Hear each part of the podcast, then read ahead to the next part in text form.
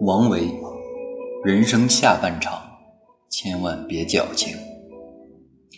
文章来源：洞见。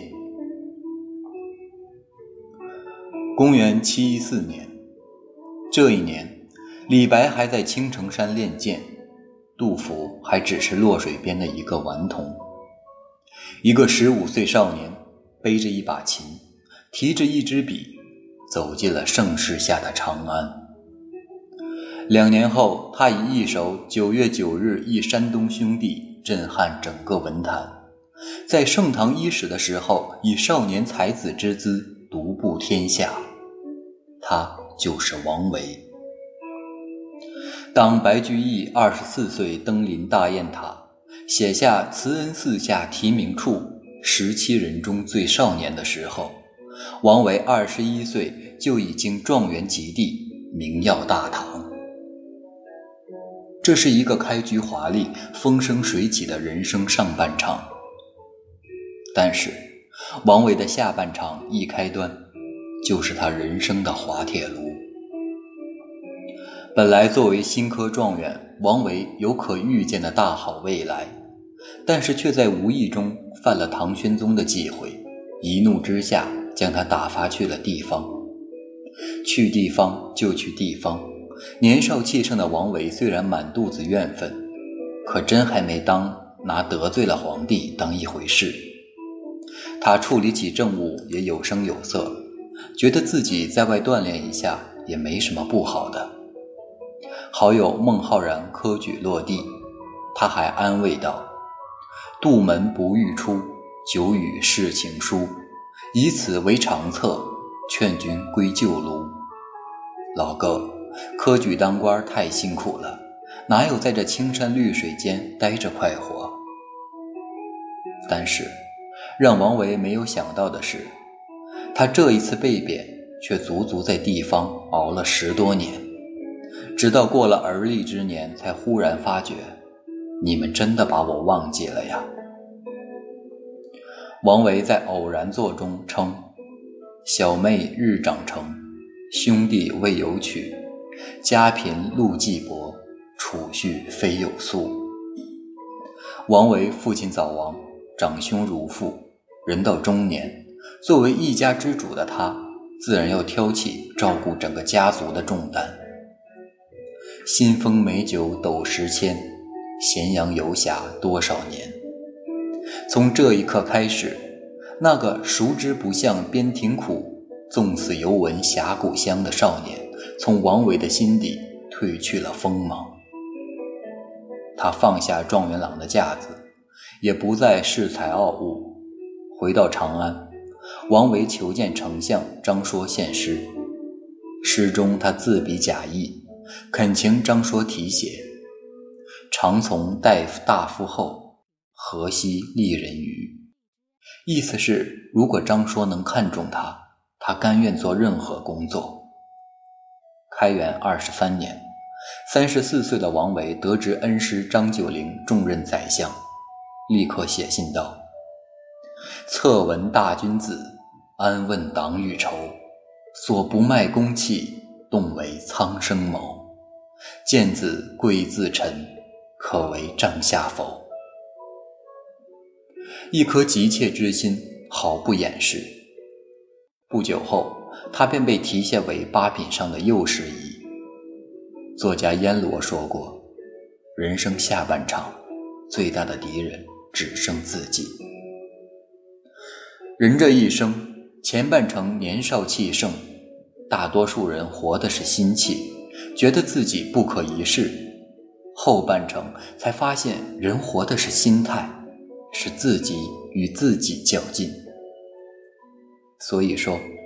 人生下半场，千万别矫情。你越是矫情，失去的越多。王维中年的时候，还发生了一件大事，和他患难与共的妻子难产而死。与此同时，还有胎死腹中的骨肉。中年丧妻又丧子，人生恐怕很难有比这还要悲惨的经历了。王维这一生留下无数诗篇，流传至今的就有四百多首，但是细细翻阅，你会发现，其中竟然没有一首是写给妻子的。他难道不爱自己的妻子吗？王维和妻子相遇时，彼此不过十三四岁的年纪。八年后，他金榜题名，连公主都有意招为驸马，可他却丝毫没有留恋。大登科后，便迫不及待地迎娶了自己的青梅竹马。他难道不擅长写情诗吗？红豆生南国，春来发几枝。愿君多采撷，此物最相思。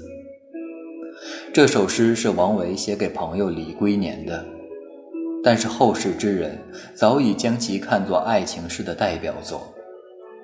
既然友情都描摹得如此情真意切，一首爱情诗怎能难倒王维这样一个绝世天才？有人说，沉默的人爱得最深，沉默的心伤得最重。回望诗人的世界，写出“十年生死两茫茫，不思量，自难忘”的苏东坡，身边可曾缺少过红袖添香？为妻子写下“生为同室亲，死为同穴臣”的白居易，也不乏“樱桃樊素口，杨柳小蛮腰”的风流。唯有王维没有用文字祭奠自己的爱与悲伤，可史书却为他这段感情留下一句力重千钧的批注：“孤居三十年，终生不娶。”要知道。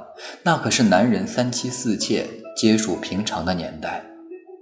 王维没有给妻子留下只言片语，但是他却用他的余生证明了自己爱的深沉，伤的刻骨。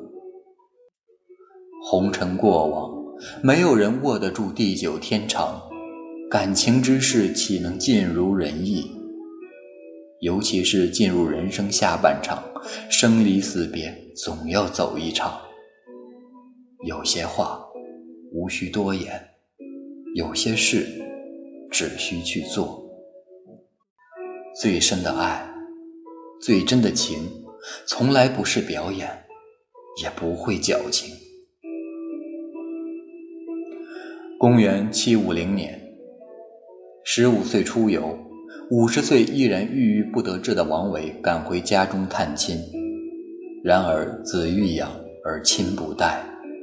王维的母亲临终前曾问过他一个问题：“知道你的名字为什么叫王维，字摩诘吗？”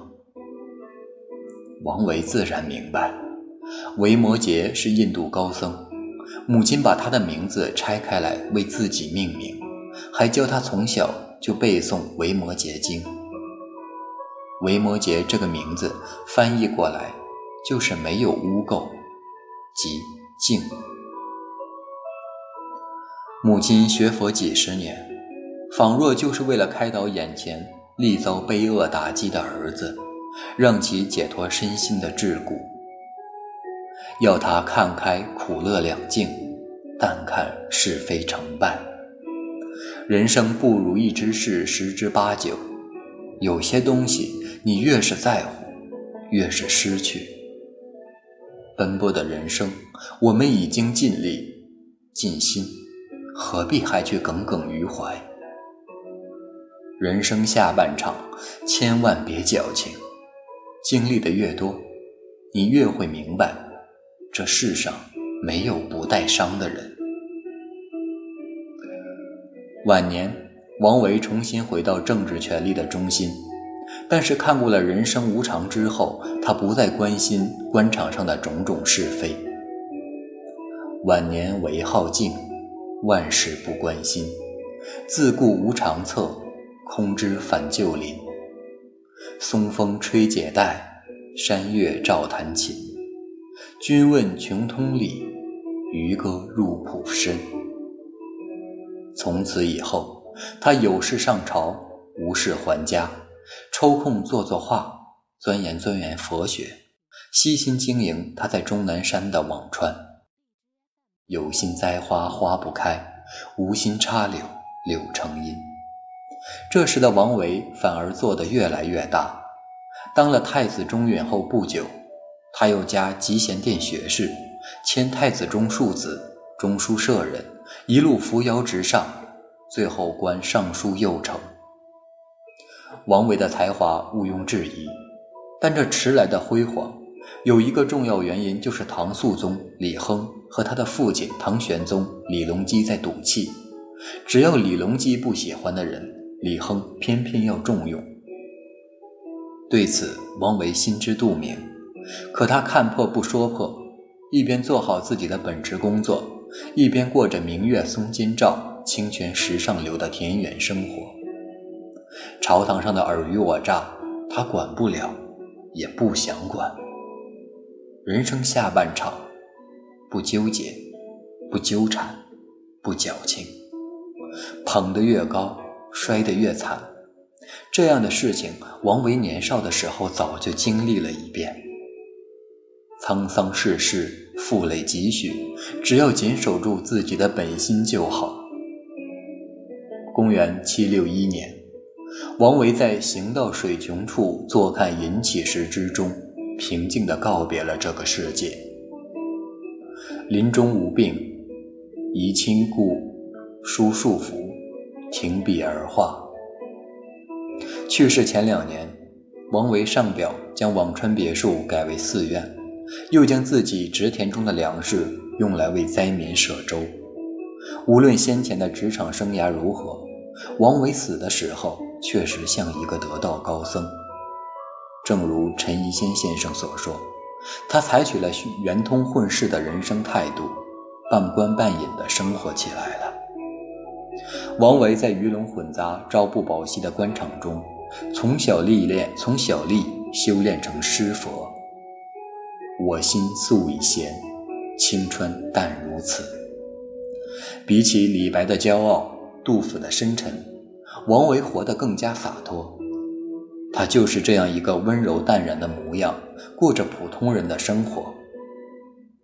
人过中年，能让你挥霍的时间少之又少，不矫情，不做作，不畏惧别人的目光，想要的东西就去争取，得不到的东西就断舍离。人生下半场，活的就是一份豁达，一份明白。不乱于心，不困于情，不畏将来，不念过往，如是安好。